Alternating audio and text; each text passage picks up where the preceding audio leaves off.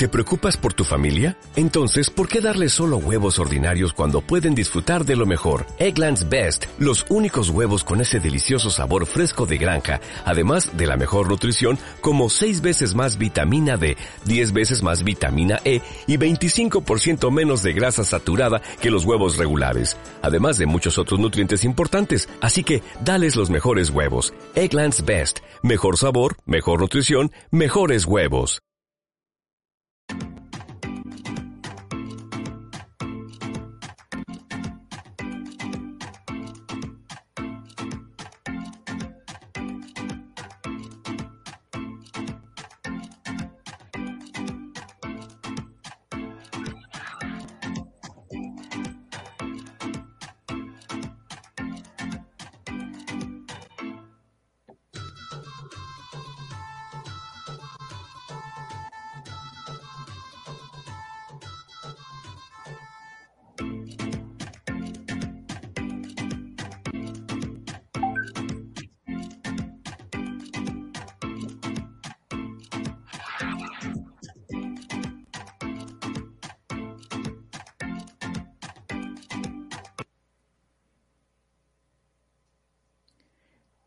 Ya estamos al aire, porque claro que sí, es un miércoles más y sí, seguimos vivos. Y desde esta Atenas veracruzana en auténticas ruinas nos erguimos como el faro de información que nadie pidió levantar, pero que aquí viene a iluminarnos con la información más relevante de la semana, dicha de la peor manera posible. Esto es el programa sin nombre y usted, usted ya lo sabe, yo soy Dugo Olivares y como cada semana me acompaña el hombre con la calva de supervillano de cómic, el señor Edel López Solán. Mi queridísimo Doug Livares, buenas tardes, buenas noches, perdón, buenas tardes.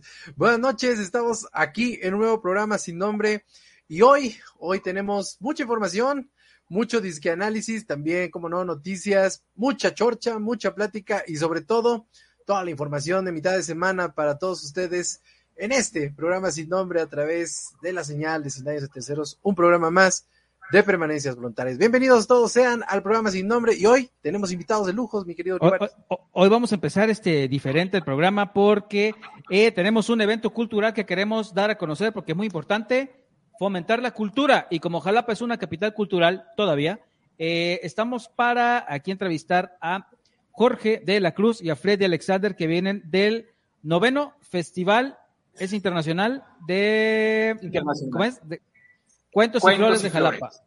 Exactamente. Entonces, pues les estamos dando la bienvenida. Buenas noches, chicos, ¿cómo andan? Pues buenas noches, Dugi, Edel. Este, como siempre, muchas gracias por la invitación. Todo, todo un piacere estar por aquí. Y pues sí, este, estamos ya a la mitad del noveno, este, noveno Festival Internacional Cuentos y Flores. Y pues nada, ya estamos entrando a, a, la, parte, a la parte buena, a la, a la parte chida que son este, las funciones de galas, las de cuentos para adultos, y las, leyendas del mundo. Y pues este, trajimos en este caso a un invitado de lujo desde Colombia, eh, él es este, Freddy Alexander, un gran narrador oral y todo grande de, este, esta eh, expresión artística. Y pues viene desde Colombia como invitado al Festival de Cuentos y Flores y pues este, y pues ahora sí que no sé, es todo suyo para que le pregunten este, cualquier duda que tengan sobre, sobre esto de, las, de los cuentos y las flores. Eh, antes que nada, Freddy, bienvenido, bienvenido a México, bienvenido a, este programa, a esta ciudad. Y la primera pregunta que me salta, eh, ¿cuál es, cuál es el, el, el principal objetivo de este, de este festival? ¿Qué, es lo que tú esperas llevarte de él y sobre todo, qué es lo que, cómo has visto hasta el momento esta ciudad que ha sido por muchos años considerada la central cultural de Veracruz? ¿Cómo, cómo, cómo te sientes estando aquí en Jalapa? Y sobre todo, eh, ¿qué es lo que esperas de este festival que me imagino estás como pez en el agua, este, chambeando con toda la gente? Eh, sí, no, bueno, buenas noches a todos, todas todes y toditos para los que miden menos de 1,59. eh, eh, esto de la internet que, que uno no, no, muestra la estatura, ¿no? Eso me, veo grande y todo. Entonces, eh, no, muy alegre de estar aquí con ustedes y pues ha sido para mí una experiencia maravillosa. Jalapa es absolutamente hermosa, su gente y su cultura. De antemano ya llevamos tres días contando historias y me ha sorprendido la manera como eh, nos, nos han escuchado. Nos escuchan las historias desde la historia humorística hasta la historia trágica, hasta la historia triste. Y eso habla bien de un país, de una ciudad. El acto de escuchar, y más en una época tan soberbia como la nuestra, eso realmente es una virtud. Entonces esto realmente ha sido una maravilla, tener la posibilidad de conocer, ¿sí? de estar, bueno, ya había tenido la oportunidad de estar en México, pero no en Jalapa, entonces eh, el clima particularmente me ha encantado, un clima bipolar, está haciendo frío, de repente hace sol. Muy bipolar. Eh, me encanta esa esquizofrenia porque se parece también a mí, entonces muy, muy, muy bonito, o sea, muy bien recibido por su clima, su gente y además por el festival, donde también he tenido la oportunidad de conocer cuenteros de África, de Brasil, de Uruguay, de Colombia también y de México, por supuesto. Entonces, muy bacana, muy chimba la experiencia. Oye, eh, ¿por qué este gusto por la narrativa? Este gusto eh, viene de la influencia, ¿no? Pero influencia de otros, ¿no? Mis padres, por ejemplo, cuentan historias de manera natural, también porque vi algunos escritores que contaban cuentos cuando yo estaba en el colegio, en la universidad, y a mí me gustó, me parece que es como hacer cine con pocos recursos, ¿sí? Si no hay plata, pues hago cine, pero con las palabras. Entonces no necesitas una cámara, no necesitas toda una escenografía, lo único que necesitas es proyectar una imagen desde tus, desde tus palabras y proyectársela a la gente. Entonces me parece que es un ejercicio muy sencillo y que lo puede poner en práctica cualquier persona y que te permite comunicar y que te permite generar impacto, emoción en los demás. Entonces eso lo hace eh, interesante. Pero prácticamente, no sé, en algún momento alguien lo hizo y eso eh, me inspiró y desde ahí, hace 20 años, no he parado. No he parado. Y he tenido la oportunidad de estar en varios países, en mi país, y compartir con las personas. Además, lo bacano de esto es que uno comparte con otros, y eso, lo hace, casi que adictivo, casi que es una adicción, es una adicción. Sí, fíjate que ahorita que te, te escucho, te escucho hablar eh, acerca de, de, todo el tiempo que estás o que llevas haciendo esto, eh, se, me hace, se me hace muy interesante eh, escucharlo, porque entre escritores eh, nos entendemos muchas, a veces en muchas ocasiones entendemos cómo nos, nos, volvemos uno con, con, la, con la narrativa y, y, y, a veces tratamos de hacer entender a las demás personas la magia que existe en, en este tipo de situaciones y lo bonito que es que la gente eh, entienda lo que nuestro cerebro está tratando de descifrar y está queriendo plasmar en las letras, ¿no? Entonces, es bien padre, así como tú dices, esa, esa descripción de que la, la, narrativa es así como una, una película de bajo presupuesto, me parece, ha sido la mejor este, definición que yo he encontrado de, de cómo, cómo, nosotros los escritores queremos plasmar estas, estas cosas en, en, las letras. Me parece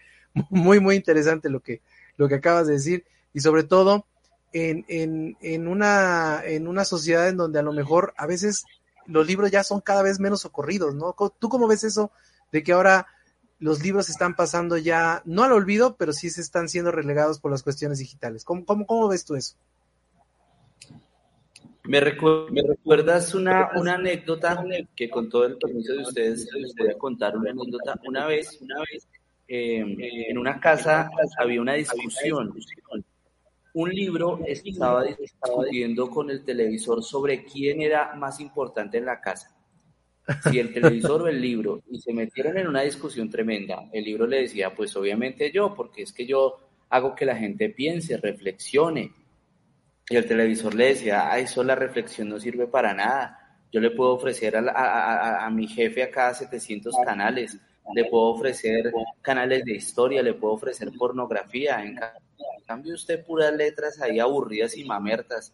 Eso no causa nada. El libro le decía, usted puede hacer lo que sea, pero yo le puedo proporcionar cualquier cosa. Le puedo generar también emociones. Eso sí, le produzco intelectualidad.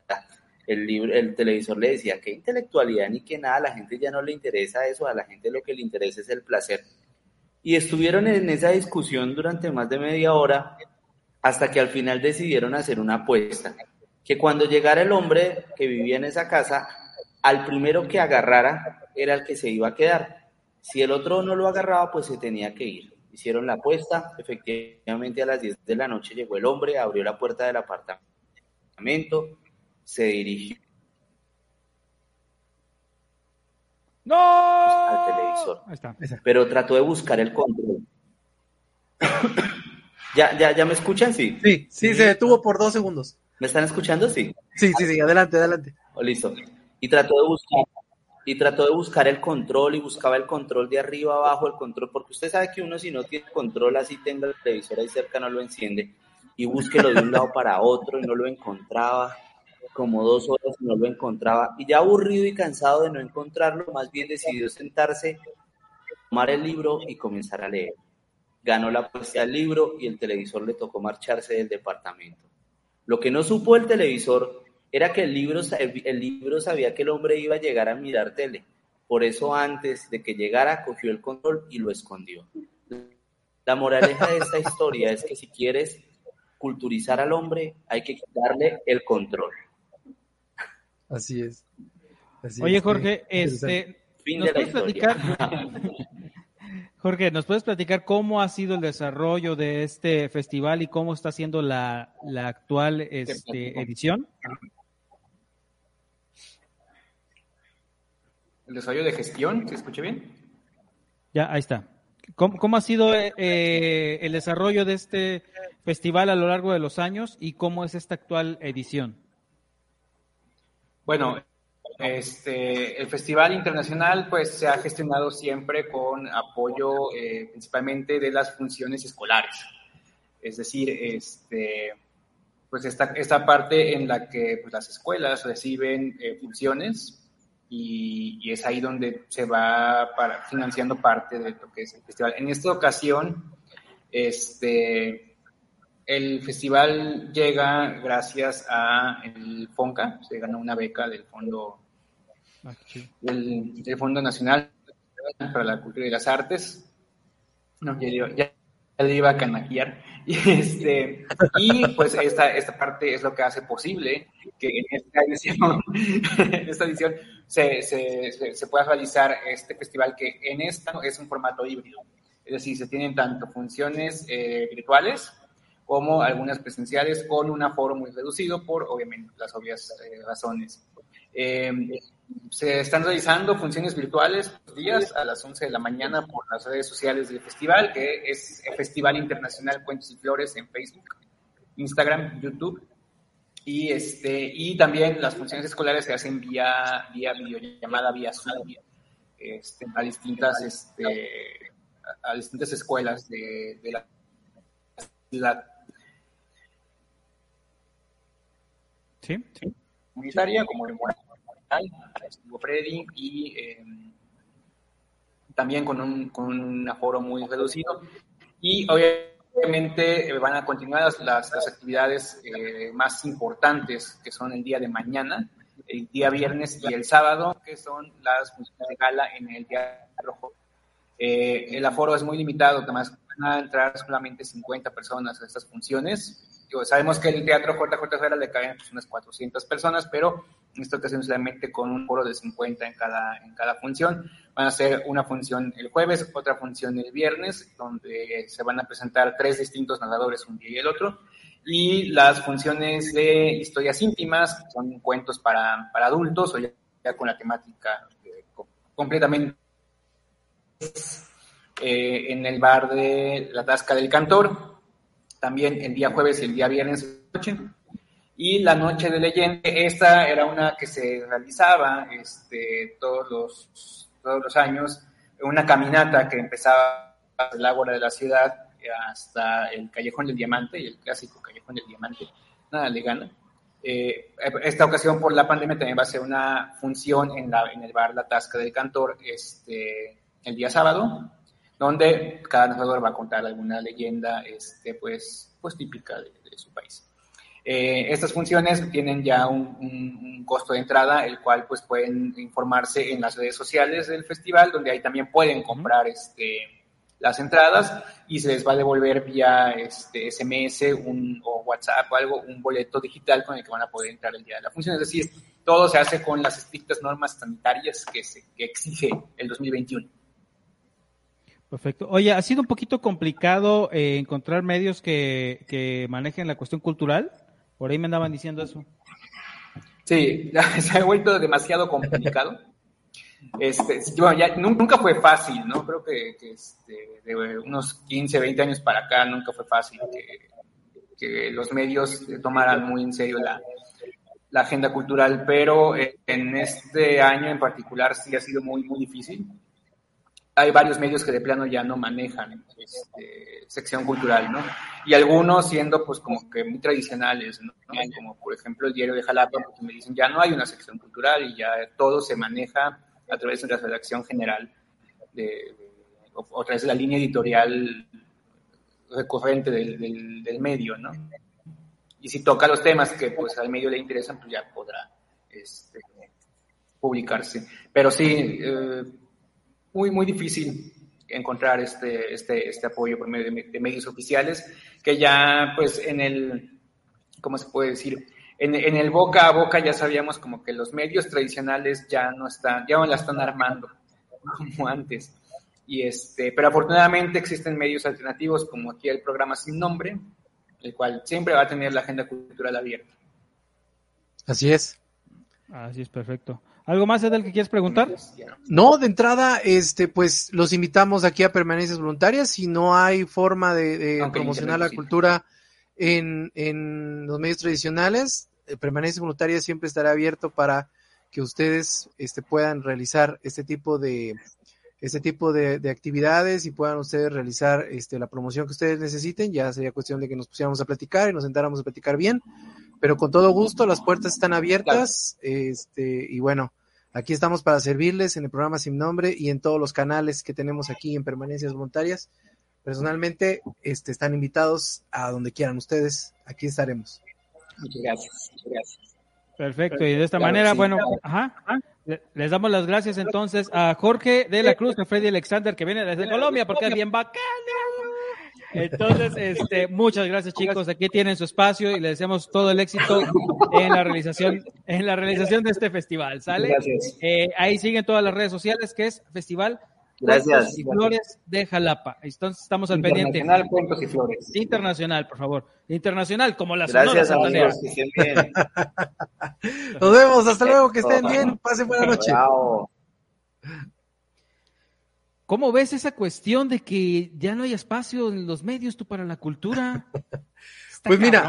Eh, la verdad en Jalapa eh, siempre ha sido así como una especie como de antítesis de lo que en realidad eh, la gente lo identifica, ¿no? La gente siempre identifica mucho a Jalapa como una ciudad cultural, pero aún entre los mismos jalapeños siempre ha sido como una cuestión medio underground, donde la gente no conoce muchas obras de, este, de teatro, por ejemplo. Eh, no sé si has, si has este, notado, si has, te acuerdas de este edificio que se llama el Foro, Foro 51, que está ahí en... Sí, sí, sí, sí, sí, es de una Bueno, amiga. de por sí, es de una Ah, amiga. bueno, Foro 51, de hecho, fue de los, de los primeros lugares en donde se empezaron a crear estos eventos masivos de, de, de, de muchas cuestiones alternativas, muy chingona, la verdad. Eh, y de ahí, bueno, por ejemplo, se, también este espacio cultural de la de Tierra Luna, en donde también hay muchos, muchas este, situaciones culturales. Y poco a poco se tiene, el, jalapeño se tiene que empezar a volver a integrar a la vida cultural. Eh, ya son dos años de pandemia y la gente, pues bueno, yo creo que ya necesita eh, que, que se empiecen a abrir los espacios. Y, y, y es, es bien interesante que en Jalapa no, no, no se le dé promoción a la cultura, ¿no? Es, es algo que no se entiende, pero que sí, sí, sí se llega un poco a como a en- entender que hay muchos lugares que como la cultura no aporta dinero, pues no, no le dan el empuje necesario, ¿no? Hay, hay dos cosas, hay dos cosas. Sí me escucho, ¿verdad? ¿Sí me escucho? Sí, se escucha, sí, se escucha. Bueno, hay, hay dos cosas que yo veo. pues, yo, yo trabajé en el Instituto Veracruzano de la Cultura, este, y hay dos cosas que yo he notado en Jalapa. Eh, bueno, tres, tres principales. Una, la cultura está muy centralizada. Eh, Sí. casi, casi no llega a las colonias. Por eso siempre tiene que haber, fíjate, tiene que haber programas de las dependencias de gobierno o municipales para llevar la cultura a las colonias. Sí, Ese es un punto. O sea, eh, para ellos es un logro llevar la cultura a las colonias, porque Jalapa ha crecido mucho y hay muchas colonias populares en las cuales también ven, gra- gracias o por culpa de esta centralización de la cultura, ven en las colonias la cultura como algo elevado, elitista. Ese es un punto. Dos. sí, sí, es, eh, es, es complicado.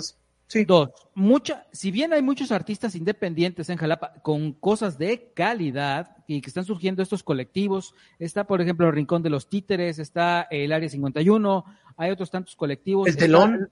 El Telón. el telón. Está también, bueno, eh, Iván, que está organizando precisamente el Festival de Cuentos y Flores, sí existen, sin embargo, mucha de la cultura de Jalapa y muchas de sus actividades se deben a la infraestructura de la Universidad Veracruzana.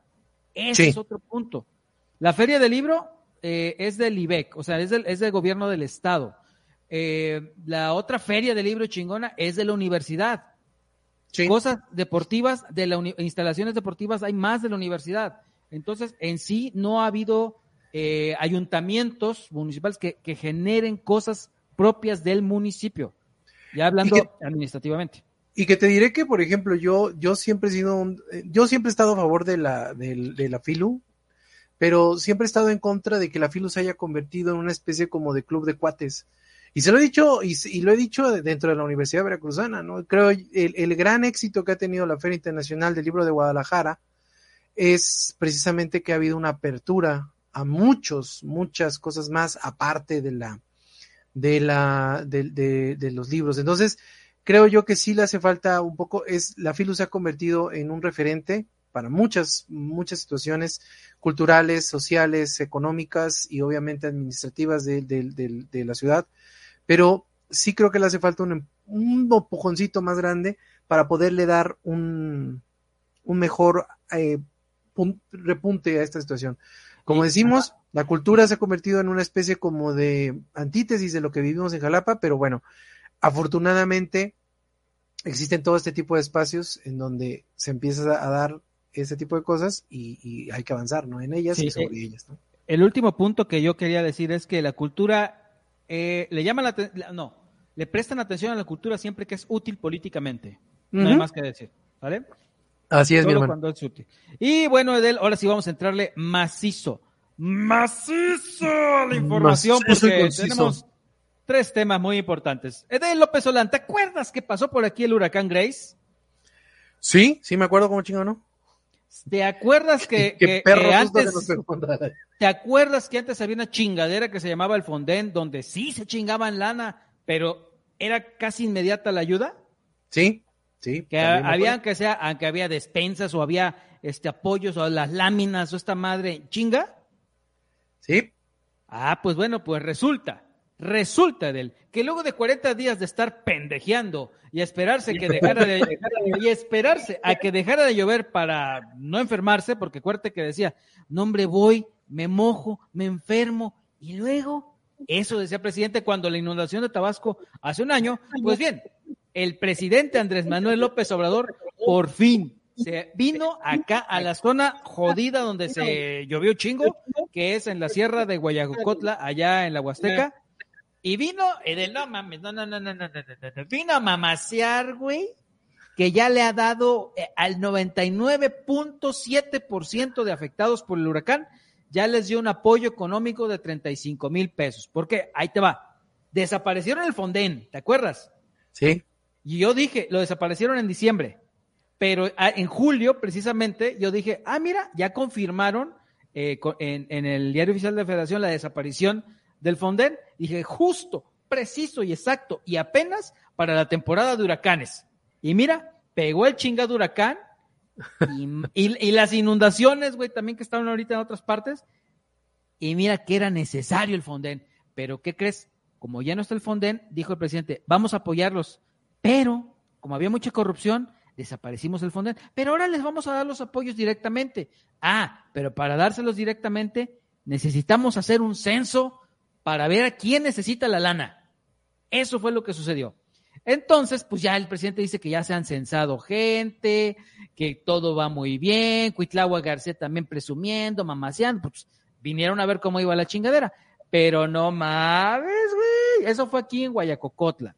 Porque aquí dice que en Guayacocotla, aquí en el estado de Veracruz, el gobierno de México informó sobre el plan de apoyo a las personas afectadas por el huracán Grace, en donde apuntó que 45.318 hogares ya cuentan con sus 35 mil pesos. Dijo, en 40 días, en 40 días se atendió, de acuerdo al informe, a 45.318 hogares. Ya se les entregó a cada familia 35 mil pesos de manera directa. Una inversión, más no un gasto, de 1.586 millones de pesos. Dice también, agradecerle a la Secretaría de Hacienda porque en otros tiempos todavía se estarían haciendo los oficios de autorización ya en este caso la gente, la gente ya tiene el dinero. El 99.7% de los damnificados ya tiene su dinero. Y no, hombre, todo era chingón, todo mamaseando aquí en Guayacocotla, que comimos enchiladas, que Cuitláhuac aquí. Ah, Cuitláhuac dijo, enalteció que, que el presidente no había viajado tantas veces a una misma zona. Pues ha venido como mil veces a Veracruz. Pero y a tragar, porque no sabe hacer otra cosa, el cabrón. La cosa no es esa. La, la, cuestión, bueno, él vino a mamasear. Él vino a mamasear eso a Guayacocotla. Pero fíjate que por ahí una amiga que es Lulú López, reportera, ha estado muy insistente demostrando que en Papantla, por ahí se me picó un mosco en la cabeza, ah, güey. sí, güey, se te hinchó todo. Este, en Papantla, hay, hay gente que lleva eh, días, ya semanas manifestándose porque no lo censaron o no tienen los apoyos. Eso fue en Papantla. Pero lo chingón de él pasó al día siguiente de, de Guayacocotla, donde el presidente se fue también a hacer una reunión y a pasear, tragarse unas semitas aquí a Huauchinango, Puebla. Pero Adel, dinos qué pasó en Huauchinango.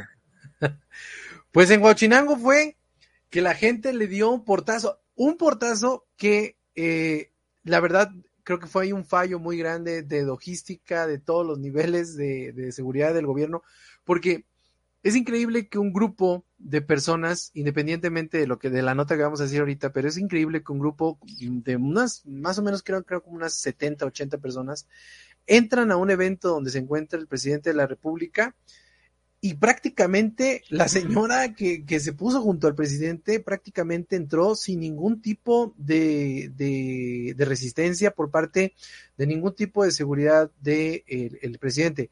Recordemos que sí, puede caernos muy mal el viejo, pero la verdad tenemos, tenemos que entender que él es el presidente y que se le tiene que proteger de alguna forma. No porque nos caiga bien, sino porque simplemente si le llega a pasar algo ahorita, va a haber un vacío de gobierno muy, muy importante que, bueno, ya legalmente ya sabremos después qué va a pasar, pero eso es otra cosa.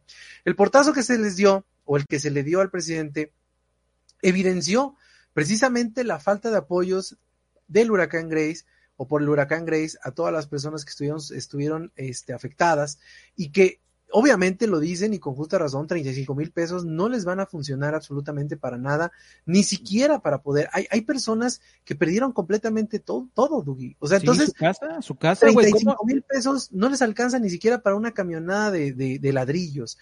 Entonces, aquí el problema que se dio o que se suscitó ahí en Huachinango fue precisamente que estas personas, eh, pues, rompieron la seguridad, entraron a manifestarse, el presidente de la República, evidentemente molesto por la situación, empezó a, levantar la voz y a, pedirle respeto.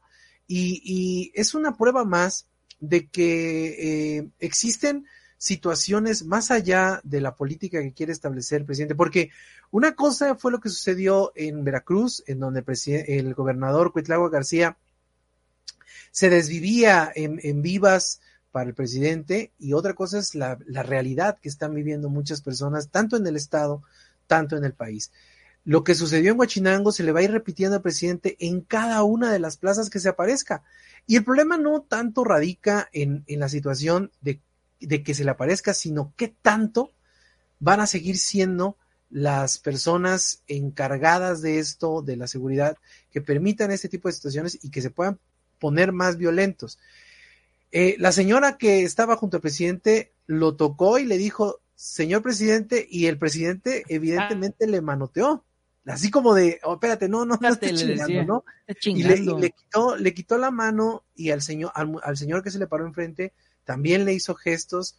En la mañanera del día siguiente, el presidente alegó que eran grupos de poder eh, que estaban siendo beneficiados por el Fonden, etcétera, etcétera. Miren, creo yo que todos sabemos y entendemos que sí, efectivamente, el Fonden existían situaciones de corrupción. Aquí en Veracruz existían situaciones de corrupción en todos los, en todas las situaciones en donde se ocupó el Fonden.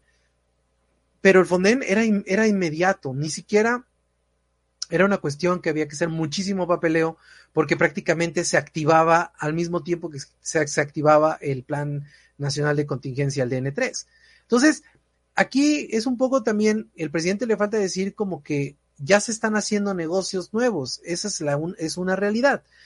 Eh, lo, lo importante aquí es de que hay miles de familias damnificadas que están recibiendo 35 mil pesos, Dugi. Insisto, 35 mil pesos es un insulto.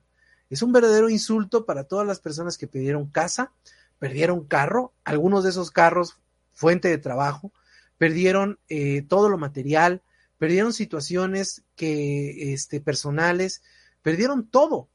35 mil pesos no les va a alcanzar absolutamente para nada. Es un insulto y es una falta de respeto que un presidente que va, se baja de una camioneta y le da la mano a la mamá de un narcotraficante, hoy diga o se crea insultado porque una persona, un ciudadano, va y le reclama algo. Creo yo que al presidente se le van a seguir acumulando todos los fuegos y no va a haber, no va a haber agua, a excepción de la, de la del huracán Grace, que pueda pagar todo este desmadre que le está pasando en este país. Está muy, muy pinche complicado lo que está pasando porque recordemos que la gente de Villahermosa, hay mucha gente de Villahermosa que no ha recibido tampoco los apoyos. Y entonces, lleva un año, lleva un año. a un año y, y, no han recibido los apoyos. Entonces, esto va a estar muy complicado, Doggy, y va a seguir avanzando, y va a seguir avanzando, y va a seguir avanzando, y esto no tiene fin. Tratando de ser concreto para ya no, no andar, sino dejarlo también a la eh, imaginación de la gente. ¿Te acuerdas de esa vez en que se filtró una persona, un chavo a la mañanera y el presidente ay, le agarró las manos? Sí, sí, sí. Lo atendió. Sí, sí, sí, lo sí. Pásale por acá. Yo que soy. estuvo más, no mames, que estaba más armado que un rompecabezas eso. Bueno, ese fue uno. esa es una, esa es una. Sí, sí me acuerdo. Dos, dos, este, la cuestión de la seguridad, lo que tú dices, eh, nos podrá caer bien, nos podrá caer mal el presidente, pero es el presidente, la institución del presidente. Sí, no claro. puedes ponerlo en riesgos. A veces yo digo que él quisiera convertirse en un mártir, es lo que yo digo. Sin para, duda. Para, para asumir esos, esos riesgos que él, que, él, que él toma. Esa es otra. Y la otra que, que, que dices es, si una persona se manifiesta en contra de él, es porque viene de parte de los conservadores o se manifestaba con los o se beneficiaba de los gobiernos de antes, etc, etc. ¿Por qué? Ya pasó también con los de la CENTE que se le manifestaron en Chiapas. Sí. Y, eran sus amigos. a Palacio ¿eh? Nacional, los que fueron Era- a Palacio Nacional. Ajá, que- eran sus que- amigos. Sí. Se le manifestaron y luego, luego lo que dijo, y están, se están corrompiendo con los conservadores. Y es la misma, ya nadie le cree. Pero la cosa está, como tú dices, se le manifestaron en Chiapas, se le está manifestando a esta gente. Y sobre todo, lo que no dijimos, esta manifestación es porque no le está llegando los apoyos y porque ellos mismos dicen que el censo está mañado y están registrando a personas que ni siquiera han sido damnificadas, ¿eh? Sí. Eso Lo que pasaba, lo lo que pasaba también en el Fonden. O sea, digo, eso es, eso, esa situación eh, es, es, es increíble que, que siga sucediendo. Aquí lo, aquí lo interesante no es, no es la cuestión de, de, de si son conservadores o son de, su- de- su rebaño. Son personas fregadas, güey. Son En resumen, personas jodidas, o sea, yo no me imagino, por ejemplo, el otro día estaba viendo en, en las, las imágenes de, de las inundaciones que hubo en China, por ejemplo, y hay, hay, hay imágenes de, de un, de un señor que está llorando porque se llevan su tráiler, o sea, la- el agua se lleva el tráiler, me quiero imaginar que es el tráiler donde él trabaja Trabajaba. todos los días, ¿sí? Y el señor está llorando porque está comentando de que el tráiler se lo llevó el agua, ¿no? O sea, ¿cuántas personas te gusta que perdieron todo y que, con, insisto, 35 mil pesos no les va a alcanzar para absolutamente nada? Como, como bien dice aquí mi querido Simi, es un teatro. O sea, es increíble que este pinche teatrito que nos quieren, que quieren venir a armar con todo y que le quieren callar, porque esa es la, esa es la verdad, Dougie. El gobierno le quiere callar el hocico a la gente a punta de billetazos. Sí, ¿Y eso, ahorita, ahorita vamos a hablar de eso. Y esa madre es completamente incorrecta. O sea, no puedes tú irle a estarle callando el hocico a la gente a punta de billetazos. Nadie, Nadie o sea, este sí, la gente no es pendeja, la gente le va a agarrar los billetazos, pero van a decir, porque me los merezco, cabrón, pero no me vas a agarrar de pendejo. Eso es lo que dice la gente. Sí, o sea, están bien. Dirían por ahí, acepta lo que te dan, pero no votes por el pan. No, este, algo, así, o sea, la gente no es tonta, le, le va a querer dar el billetazo, pues agárrenselo, pero exíjanles más. Pues, claro. Eso no les va a faltar. Pero está bien, la, la, gente tiene que manifestarse. Y el presidente sí ha agarrado esa pinche costumbre ya, güey, de, de, a partir de ya esta segunda mitad del sexenio, de andar polarizando, pero así, o sea, de etiquetar a la gente, ahora sí, güey, descarado, cabrón, de que son mis enemigos y, y están en contra y conservadores y todo esto, porque la gente se manifiesta en contra de él y él se está dando cuenta que le está cagando. E, ese, es, ese es el problema. Eh, ahora, eh, ahorita que pasemos a lo de la reforma energética, ahorita lo vamos a platicar. Pero es, es muy interesante, siempre ha sucedido desde que inició la administración, eh, eh, él ha aplicado el famoso, estás conmigo o estás contra mí, pero desafortunadamente, mi querido Dougie, ya hay cuestiones que, que, que ya no son de los gobiernos anteriores, ya no es una cuestión de los gobiernos conservadores, ya no es una cuestión de de entablar ideas estúpidas diciendo que fue Calderón, diciendo que fue el PRI, diciendo que fue todo eso. O sea, no, ya no. ¿Por qué ya no aplica? Porque simplemente ya, ya pasaron tres años de tu gobierno. Tres años de tu gobierno en donde ya tuviste una explosión al inicio de tu, de tu administración que sí se la, se la pudiste adjudicar al gobierno anterior. Una explosión que se llevó guachicoleros, se llevó gente inocente, se llevó lo que tú quieras, pero fue una desgracia has tenido inundaciones, has tenido terremotos, has tenido un montón de situaciones que han sucedido en has este tenido, Has tenido un pinche incendio en el mar. Has tenido un pinche incendio en el océano. Y sigue queriendo quitarle o pues, callarle el hocico a la gente a punta de billetazos. Lo estamos viendo en el Tren Maya. Y como tú siempre lo has dicho, no nos tienen que creer a nosotros. Indaguen un poco. Lo que está sucediendo en el Tren Maya se llama ecocidio. Lo que está sucediendo en el Tren Maya es un ecocidio. Les, están quitando tierras a, a, las, a, los, a las personas indígenas por una bicoca de dinero, ¿sí? Pero ahorita, como el gobierno está legitimizado por las, todas estas idioteces que dice el presidente y por todos estos teatros baratos que hace de hacerse el dramático, la gente se lo compra y están pensando que todos los que están en contra de ellos, ¿sí? están en contra del progreso. Y no, discúlpenme, pero el tren Maya lo que menos tiene es progreso. El tren Maya es un ecocidio. Y aquí se están juntando y se van a seguir juntando más cosas. Estamos hablando de cuestiones de personas. Ya no es conservadores, ya no es morenistas, ya no es amlistas. Son personas que están jodidas y que necesitan ayuda. Así es, vamos a ver cómo se desarrolla el tema, porque nada más te voy a decir una cosa, ¿eh? este gobierno, además lo voy a decir ya para cerrar, este gobierno no ha resuelto nada, ¿eh? Si te pones a ver, no ha hecho ni una obra porque no hay tren Maya, no existe el tren Maya, ¿eh? no, no está terminado, ni el aeropuerto está terminado, ni Dos Bocas está terminado, ¿ok? ¿Sí? Hay, hay nada. Y cualquier problema que ha habido, solamente dan largas que las vacunas para los niños tardaron un chingo en llegar las vacunas, güey.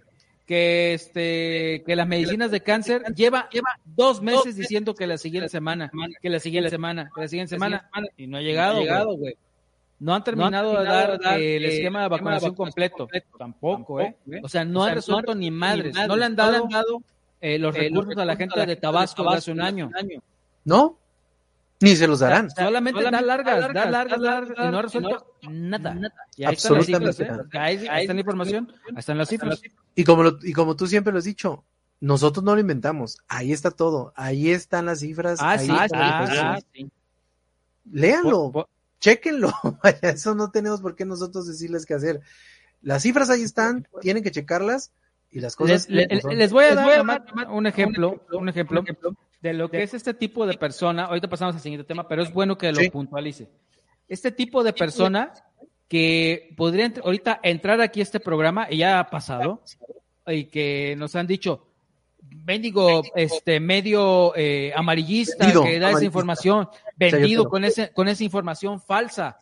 Hace rato, este vi una publicación de otro, de otro medio donde, donde un señor eh, se, exponía que un magistrado del Tribunal Electoral pedía que ya no se indagara al hermano del presidente por lo de los sobres que, con dinero que recibió. Ah, sí, sí, sí, sí. Entonces, el, la cabeza decía algo así de eh, magistrado pide que ya no se indague a Pío López Obrador, no, o no, algo así. Había un señor, güey, en los comentarios que decía, eso no es cierto, medio amarillista, que no sé qué, yo pues, le entrego, oiga señor, puede entrar al video de la sesión del Tribunal Electoral y ahí lo dijeron, o puede siquiera revisar en otros tantos medios y si es un hecho que sí pasó.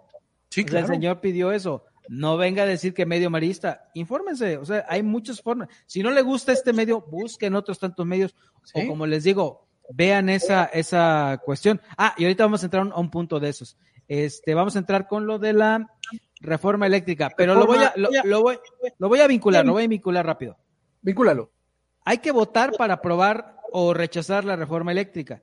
El presidente ya dijo que él va a exponer, va a, ¿cómo se dice?, a balconear a los diputados que voten en contra de su reforma eléctrica, güey. Y yo así de, a ver, las votaciones, güey, las votaciones son públicas. Las sesiones del Congreso son públicas. Hay un canal del Congreso donde la transmiten en vivo. Lo transmiten en vivo en Internet, en Facebook y en YouTube, cuando hacen la votación en vivo. Aparte, ahí en el Congreso hay un tablero electrónico gigantesco donde salen los nombres de todos los diputados. Y cuando hay una votación, ahí viene de un color el voto a favor, de otro color el voto en contra o la abstinencia. Entonces tú vas viendo quién va votando en ese momento. ¿Cómo va a decir, voy a balconear? Güey, si están en público.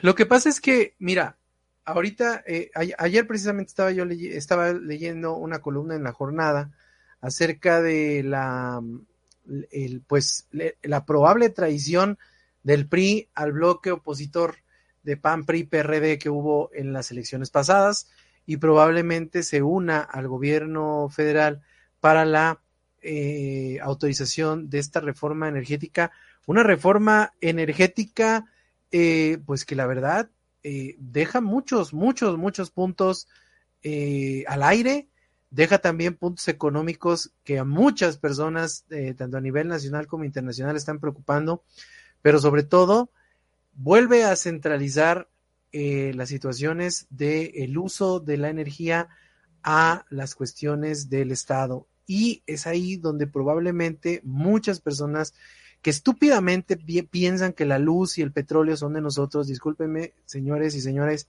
señoras y señores que dicen esa idiotez, el petróleo no es de los mexicanos, el petróleo es una cuestión del subsuelo que ni siquiera nos pertenece, ni siquiera tiene nacionalidad. Uno, dos, eh, la luz no nos pertenece y el problema es que a ellos sí les pertenece y les pertenece también obviamente las cuestiones legales de podernos subir la energía cuando ellos quieran.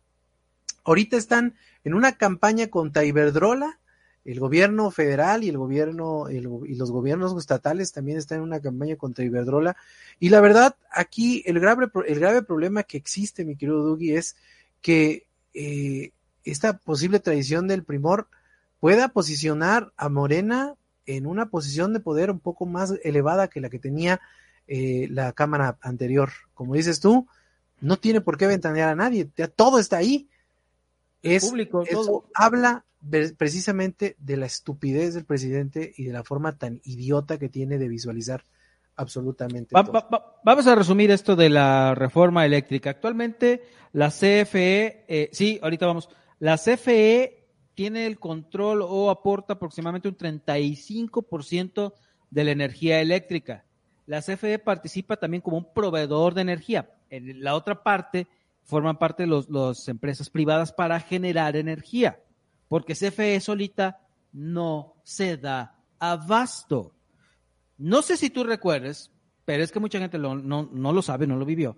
Yo me acuerdo que en los 80, Edel, cuando yo estaba pequeño, había un chingo de apagones, güey.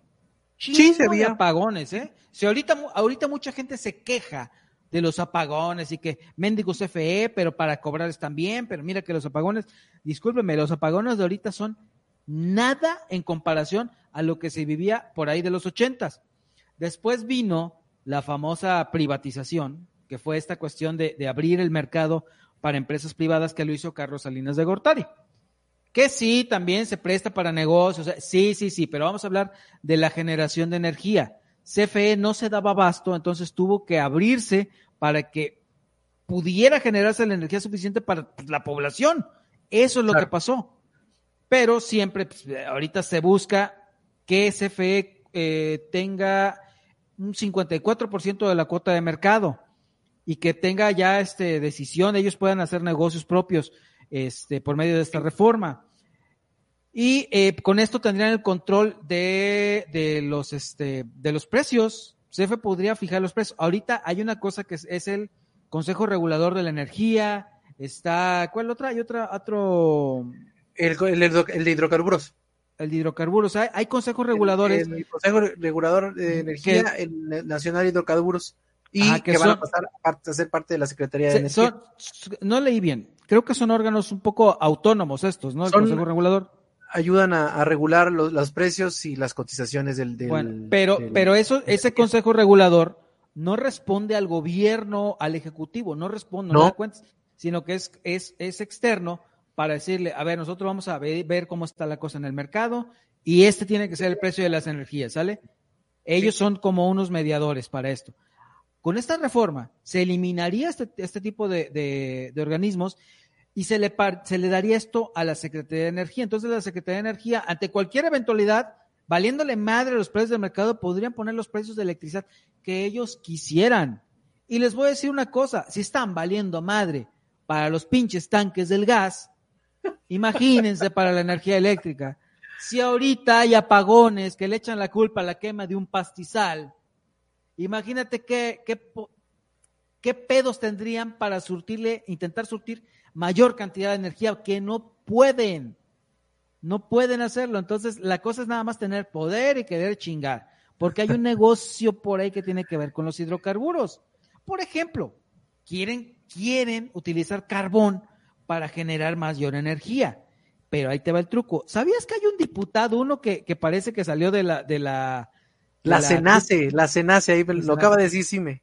Ajá. Hay una, hay una, este, un diputado que usa sombrero que parece que salió de los supermachos, güey. Sí. Que es, es el, el, líder de, lo, de los productores de carbón, güey. De carbón, sí. Y ese, y ese güey le anda vendiendo al gobierno el carbón. Sí. O sea, ¿me entiendes? Ahí mismo las ligas. Es un desmadre, es una pendejada. Entonces, en pocas palabras, le quieren dar todo el poder de electricidad a México a Manuel Bartlett. Sí, de hecho, de hecho, eh, hoy, hoy precisamente salió un, una publicación, un comunicado de Greenpeace en donde precisamente estipula que eh, la reforma energética que están queriendo plantear ahorita, eh, bueno, que planteó el presidente y que está ahorita para aprobación, lo que está queriendo efectuar es un retroceso por, de más de 20 años de avances que ha existido en la cuestión de la regulación de la energía y sobre todo del uso de materiales como el carbón para producir energía y sobre todo el, el ayudar a ciertas empresas, por ejemplo, que tienen grandes parques eh, de, este, solares aquí en México y de energía eólica, eh, pues que van a dejarlos fuera, prácticamente los van a dejar de, de lado en todas estas situaciones de la adjudicación de energía propia, porque el problema que tiene, eh, el problema que tiene el presidente con las energías limpias no es en sí las energías limpias, sino que no le comparten del pastel. Esa es la razón por la cual el presidente quiere hacer este tipo de reformas. Otra de las cosas que, que está sucediendo y que precisamente en la mañana, eh, en, un, en los ratitos que tenía yo, empecé a leer lo, de esta propuesta de, reforma, está muy complicado la situación de que eh, al desaparecer la CENACE, al desaparecer eh, eh, la Comisión Reguladora de Energía, existe la posibilidad de que la Secretaría de Energía pueda aplicar eh, las tasas que ellos quieran, que ellos quieran en diferentes eh, tarifas de luz, de gas, de energía y de muchas cosas. También recordemos que a principio de mes la Comisión Federal de Electricidad anunció que no había gas suficiente para poder abastecer en esta época de invierno las cuestiones de abastecimiento de energía, sobre todo en el norte del país. Entonces, esto es una cosa que creo, a mi parecer, es una cuestión más de, como dice aquí mi querido este Simi, es un conflicto de interés. No hay dinero que me repartas, entonces te, lo, te voy a quitar parte de tu pastel o gran parte del pastel porque necesito que te adaptes a los nuevos tiempos y los nuevos tiempos se llaman cuarta transformación y esa cuarta transformación no tiene dinero de, otra forma. El SENACE, el SENACE y la Comisión Nacional de Hidrocarburos son los que otorgaron los permisos para las actividades privadas en el sector energético, o sea, ellos dan los permisos. Al quitar, al hacer esta reforma, las atribuciones de estos medios pasarían a la Secretaría de Energía y la Secretaría de Energía pues es lo que diga el presidente. El presidente, oiga, ¿le va a dar permisos a, los este a los privados? ¿Me van a dar ganancias? Nada, ni madre. No. Así de fácil. Es autoritarismo esa parte. Ahora, eh, lo que dice, lo que, dice aquí a este amigo, sí, sí, también, esta reforma busca que también se, se valgan madre todos los convenios firmados con anterioridad. Van a valer madre, o sea, la cantidad de demandas, güey que ya hay, hay este, muchos derechos ahí violados internacionales. Y esta madre, si viola, si viola estos, estos convenios que ya son internacionales, güey, también van en contra de lo estipulado en el TECMEC. Eso también está ahí. O sea, es un, es un desmadre, son demandas internacionales, güey. Sí, de hecho, de hecho, en la mañana precisamente Manuel Somoza en, eh, estaba comentando eso precisamente de que eh, ahorita está el techo de deuda en Estados Unidos, algo que nos puede afectar también a nosotros y que no se han puesto de acuerdo los legisladores allá en Estados Unidos sobre lo del techo de deuda.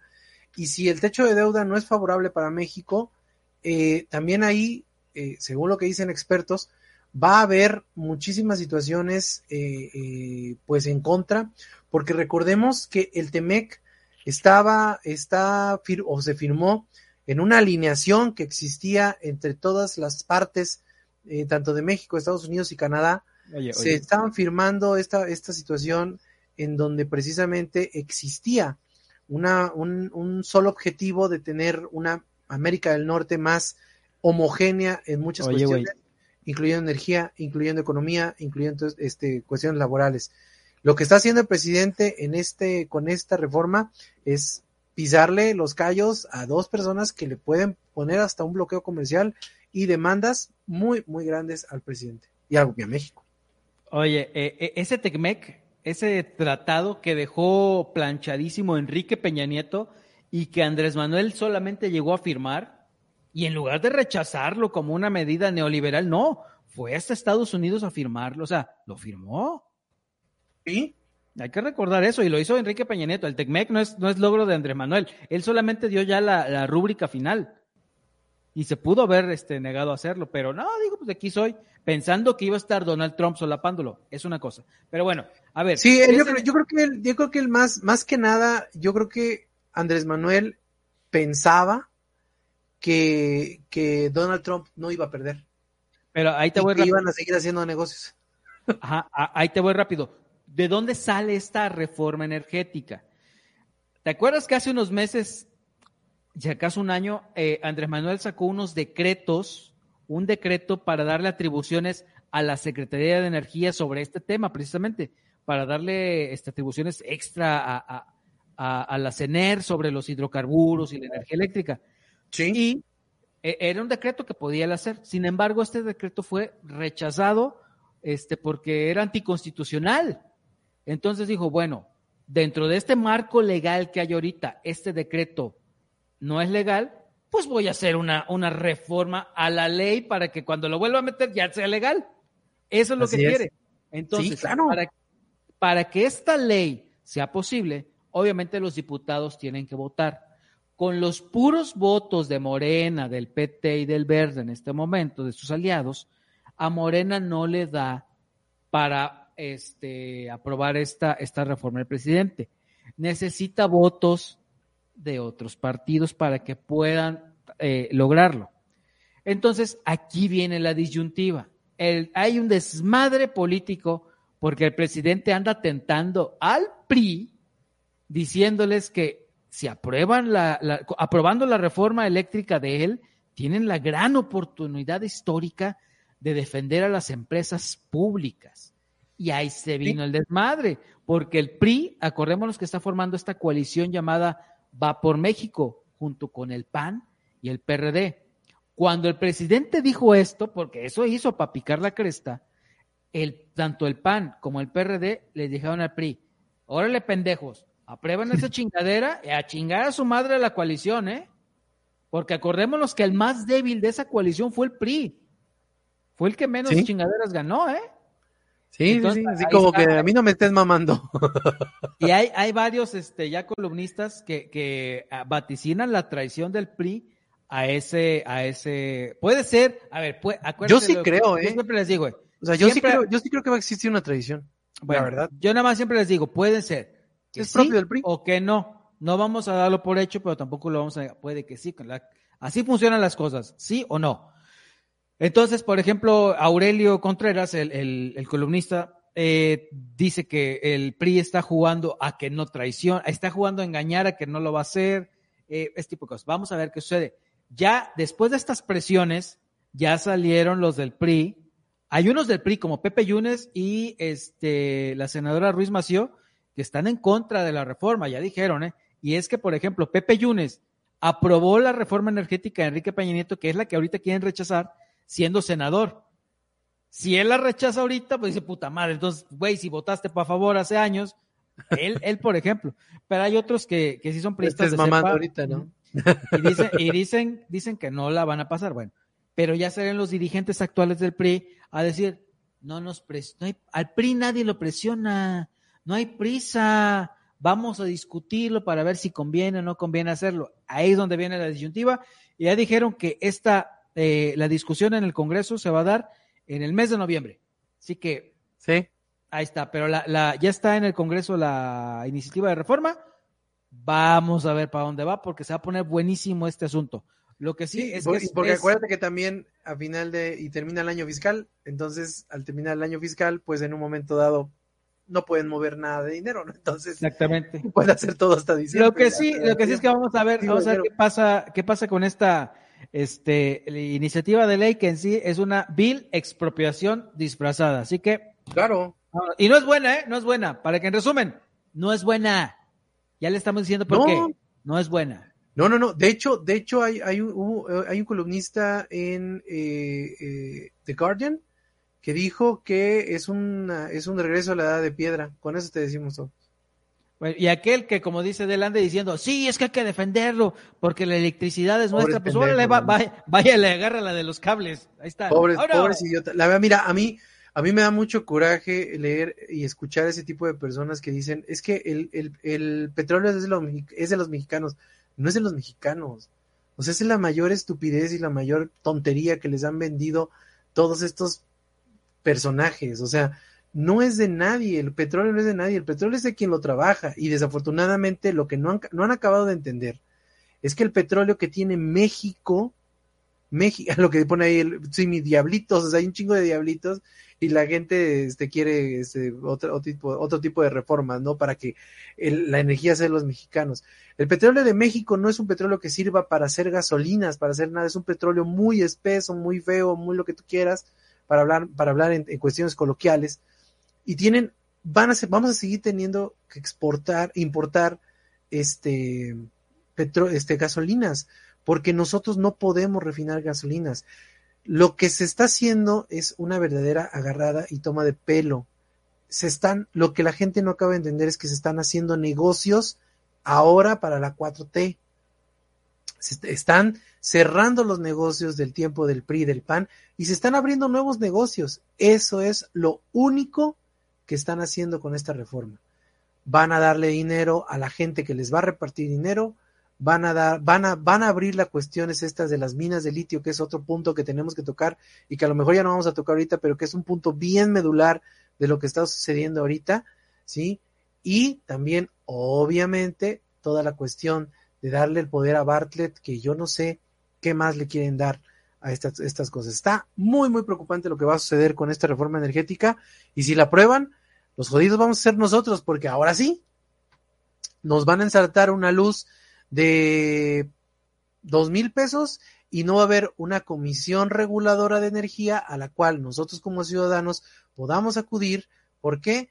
Pues porque también quieren desaparecer la, la Profeco, porque también quieren desaparecer todos estos tipos de situaciones que a nosotros los ciudadanos nos van a ayudar para decir esto no puede suceder. Pero sigan aplaudiendo, eso es lo importante. ¿no? Así lo es. Vamos a ver cómo sigue este tema. Pero ahora vamos ya con el, bueno, sí, el último tema. ¿El último tema? Ahí te va, que tú leíste más que yo. Pues resulta que esta situación de los Pandora Papers son la filtración. Fíjate que ya vi. Ah, no, no, soy una señora, no es de va. Sí, soy una señora, ¿no? Esos güeyes cantaban esa, ¿no? No, no, no. ¿Cuál cantaban? Daniela Este, Romo. No, Pandora cantaba Los peces en el río. Esa mamada. Son las canciones que escuchaba mi mamá en los sábados cuando lavaba.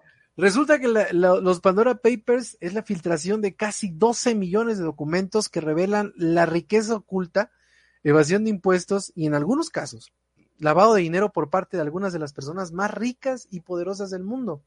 En la mayoría de los países estos hechos, en todos los que sucedieron, son elementos enjuiciables. La investigación sobre los Pandora Papers fue elaborada por el Consorcio Internacional de Periodistas en Investigación involucró a más de 600 periodistas seguramente neoliberales, de 150 medios, Ese güey es, ese güey es, incluido el Washington Post y The Guardian, y en México la investigación fue publicada por Quinto Elemento Lab. Los periodistas dedicaron dos años, dos años para examinar los documentos meticulosamente y rastrear las fuentes y excavar los archivos judiciales y otros registros públicos de decenas de países. Eh, es una red, esta es una red de reporteros y medios de comunicación con sede en Washington y esta red incluye 280 periodistas de investigación y más de 100 países, en más de 100 países y territorios con más de 100 medios asociados.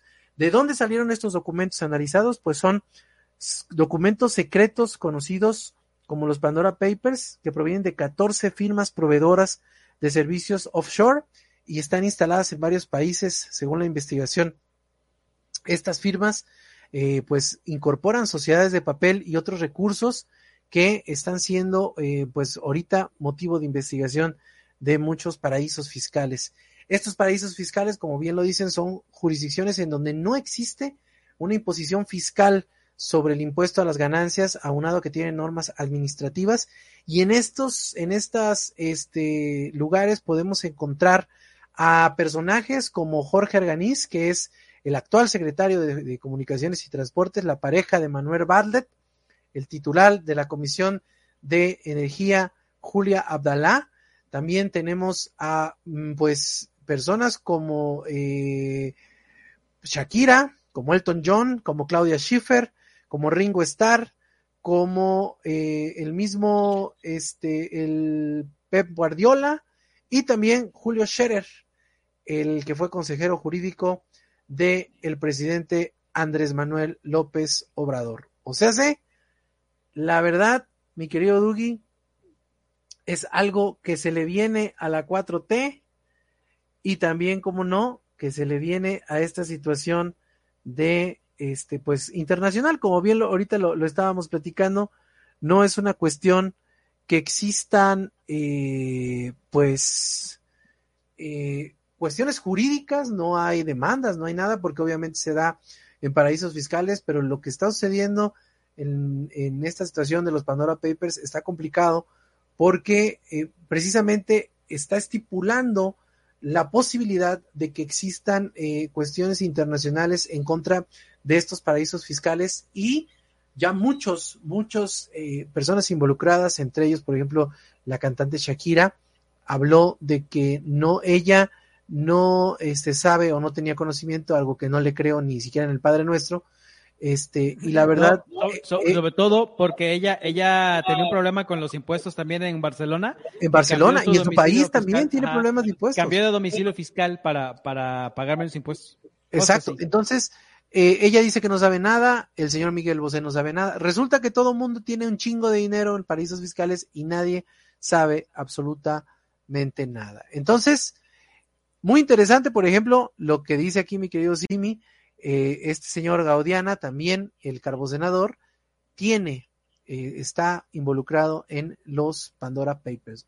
Algo que se, que se, que se da un poco como los papeles de Panamá hace, hace unos años, y también con lo que sucedió con este señor en Wikileaks, que pues fueron filtraciones, ahí fueron filtraciones de lo que sucedía en el gobierno de los Estados Unidos en la, con la guerra de Afganistán. Complicado, sí, porque ahora eh, con esta cuarta transformación, pues resulta que todos eran muy, todos eran muy santos y sacrosantos y, y no creo, la verdad, o no sé, amén de lo que tú digas, mi querido Duglivares, que parte de ese dinero no lo haya tocado el señor Andrés Manuel López Obrador para uno de los tantos años que ha tenido sin hacer nada y que vive como rey. yo, no me acuerdo, yo no me acuerdo quiénes eran los involucrados en lo de los Panama Papers, pero creo que andaba por ahí Emilio Lozoya, ¿no? Emilio Lozoya, sí, sí, sí, sí, sí. Bueno, ahí te va una cosa, ahí te va una cosa del. Si el presidente pide o haya pedido en algún momento que se investigue a gente que tenía que ver con los Panama Papers y ahora no quiere que se investigue a estas personas, que es Julio Scherer y que es su secretario de comunicaciones, entonces tendría que dejar de investigar a los de Panamá. Güey, su asesor jurídico, cabrón. Sí, por eso. Propio asesor jurídico. Si, si investiga a los de Panamá, tendría que investigar a los de acá, a los nuevos. Sin duda. Pandora. Pero si dice que no hay, no hay que investigar a los de Pandora, entonces deja de investigar a los de Panamá y ahí te zafas, papá. ¿Cómo ves? sí, yo creo que aquí, yo creo que aquí el problema o la, grave situación que está sucediendo con esta situación de los Pandora Papers es precisamente que eh, eh, se está haciendo evidente que se sigue fugando dinero del país. Ahorita todas estas situaciones, porque el SAT se ha convertido prácticamente en, la en el brazo armado que ha tenido la cuarta transformación para, para obtener dinero de todos los ciudadanos. Yo no estoy en contra de que las grandes empresas les, les cobren los grandes impuestos que deben. Televisa debe más de 10 mil millones de pesos en impuestos que se los cobren. TV Azteca, uno de los paleros oficiales de la cuarta transformación y que ahorita ya es su enemigo público número uno, pero TV Azteca debía casi 20 mil millones de pesos en cuestiones de, en cuestiones de, de impuestos y así te puedo nombrar a 20, a 20 o 30 personas cercanas, empresarios ricos cercanos a, Andrés Manuel, que deben impuestos y que no han sido tocados. Aquí el problema no es ese, aquí el problema es de que el dinero se sigue fugando del país y el dinero ahorita está en paraísos fiscales ganando un chingo de intereses, ¿sí? Porque recordemos que también estos paraísos fiscales tienen el problema o el grave problema de que te dan mucho interés, te tienen tu dinero ahí guardadito y obviamente ese dinero se sigue, sigue creciendo y sigue creciendo y tú no pagas impuestos en ningún lado. Qué casualidad que quiere o está presionando o está presionando a, los legisladores para que prueben una reforma energética, precisamente cuando este señor Gaudiana, que es el de los, el de los, este, el del carbón, tiene eh, paraísos, este dinero en paraísos fiscales. En política, como bien lo sabes, mi querido Dougie, no hay casualidades, hay causalidades. Y yo creo que por ahí va el asunto de esta situación. Está muy, muy complicado lo del lo de los, lo de los Pandora Papers, porque no creo que haya 200 reporteros que sean conservadores y que estén en contra exclusivamente de Andrés Manuel. A lo mejor es un reportero que no le gusta Shakira o, que no le gusta Miguel Bosé, pero definitivamente no están en contra de la cuarta transformación están en contra de que se sigan haciendo cuestiones fuera de la ley, completamente eh, bajo, bajo el, el, ojo de los gobiernos y que precisamente estén sucediendo este tipo de cosas. Es verdaderamente complicado lo que sucede con los Pandora Papers. Y seguiremos, yo sigo investigando eso porque está muy complicado armar una columna de algo así, pero estoy en la lucha. Pero de mientras disfrutemos de esto que es el chisme. Así que, bueno, la chisma. ¡Fuchicaca! Claro, este, y bueno, vamos a despedir este programa con las recomendaciones. ¿Tienes alguna recomendación, Chaparrito? La tuya primero. No, chinga tu madre, mejor tú, no mames, yo porque la mía. No, güey, pues esa es la tuya. Ah, la recomendación. Ah, es que la, señoras, señoras, señoras, entes no binarios que nos ven, la recomendación de esta semana, y ya han de estar hasta la madre, que es El Juego del Calamar, serie coreana que está rompiéndola en Netflix. Sí, hay mejores series. Sí, está basada en otras series. Sí, pero estoy diciéndoles que esta en específico, véanla, está chingona. Solamente les digo una cosa, hay un chingo de muertes. Cientos. Sí, son cientos de muertes. Y es la serie donde sale la chingada muñeca que han visto en los memes o las galletitas de esas con, con figuras que han estado viendo también en los memes y en sus redes sociales en los últimos 15 días. Ok, véanla, está muy chingona, pónganle atención porque este sí está bastante entretenida. Son unos que nueve episodios. Nueve episodios. Que no tienen desperdicio. Y les digo, solamente aguántense porque sí este, les va a dar un poquito de ansiedad. Porque hay una matazón de personas. Y esa es la recomendación. El juego del calamar por Netflix. Y yo les recomiendo, la verdad, esta serie que está en esta plataforma de Star Plus. Es la primera serie mexicana de la plataforma Star Plus. Como sabemos, esta, esta plataforma es eh, pues lo que era Fox y ahora se convirtió en Star. Y la verdad es una serie que se llama No fue mi culpa, una serie que retrata el grave problema del feminicidio y las desaparecidas en México. Eh, es una visión muy cruda de lo que viven muchas mujeres en este país, de lo que viven muchas familias, de lo que viven todos los involucrados. Es de una historia se derivan todas las demás. Está muy interesante la, la, la, la serie, chequenla, está en Star Plus. Eh, insisto, es la primera serie mexicana de esta plataforma. Ya tienen, ya están, van a empezar a sacar más. Eh, y la verdad me parece una muy buena recomendación para este fin de semana porque la verdad es entretenida, es muy, son este, capítulos de, de 40 minutos eh, que se van como el agua y la verdad te, te, te, quedas con un nudo en la garganta de ver y de escuchar y de, de sentir a través de todas las historias que están sucediendo ahí en la pantalla de lo que pasa en este país, un país que sigue debiéndole a las mujeres creo yo, y sigue debiéndole a todos, absolutamente todos los desaparecidos de este país. Ayer precisamente yo tuve una entrevista con un este colectivo de búsqueda, chequenla, está ahí en permanencias voluntarias, es una de las entrevistas más increíbles que he tenido, me dejó con un nudo en la garganta y es increíble lo que está sucediendo en, con los desaparecidos aquí en este país. Chequen no fue mi culpa, es la recomendación que yo les doy este fin de semana para que maratonen en Star Plus. Y si no, Cuevana. Bueno, y ya con esto, este, nos estamos despidiendo de esta emisión del programa Sin Nombre. Eh, muchas gracias a todos ustedes. Estén atentos de, a las siguientes emisiones de esto. Si es que Del no se va a cenar con su mamá, o el internet no falla, o Puta, no, no me olvidas, suéltame, suéltame. Y los estamos esperando también el, el, viernes. Vamos a andar por allá. Sí, espero. En el viernes de Tutti Frutti a través de Marcaje Comunicación, donde nos juntamos con esa, eh, el Rubius Hagrid de eh, el internet, que es Fernando Hernández, también con Pablo Jair Ortega, eh, de López Solán y un servidor hablando de pendejadas random. Pues sí, y mañana nos vemos, bueno, no, el sábado nos vemos en el podcast de cine de Cinemaguismo y el viernes en la resumida en permanencias voluntarias. Eso es todo, mi querido Doug Olivares. ¿Algo más que tengas que agregar? No, no, todo chido. ¿Sí? Pues nos vemos la próxima semana aquí en el programa Sin Nombre. Mi nombre es Ede López. Hasta la próxima.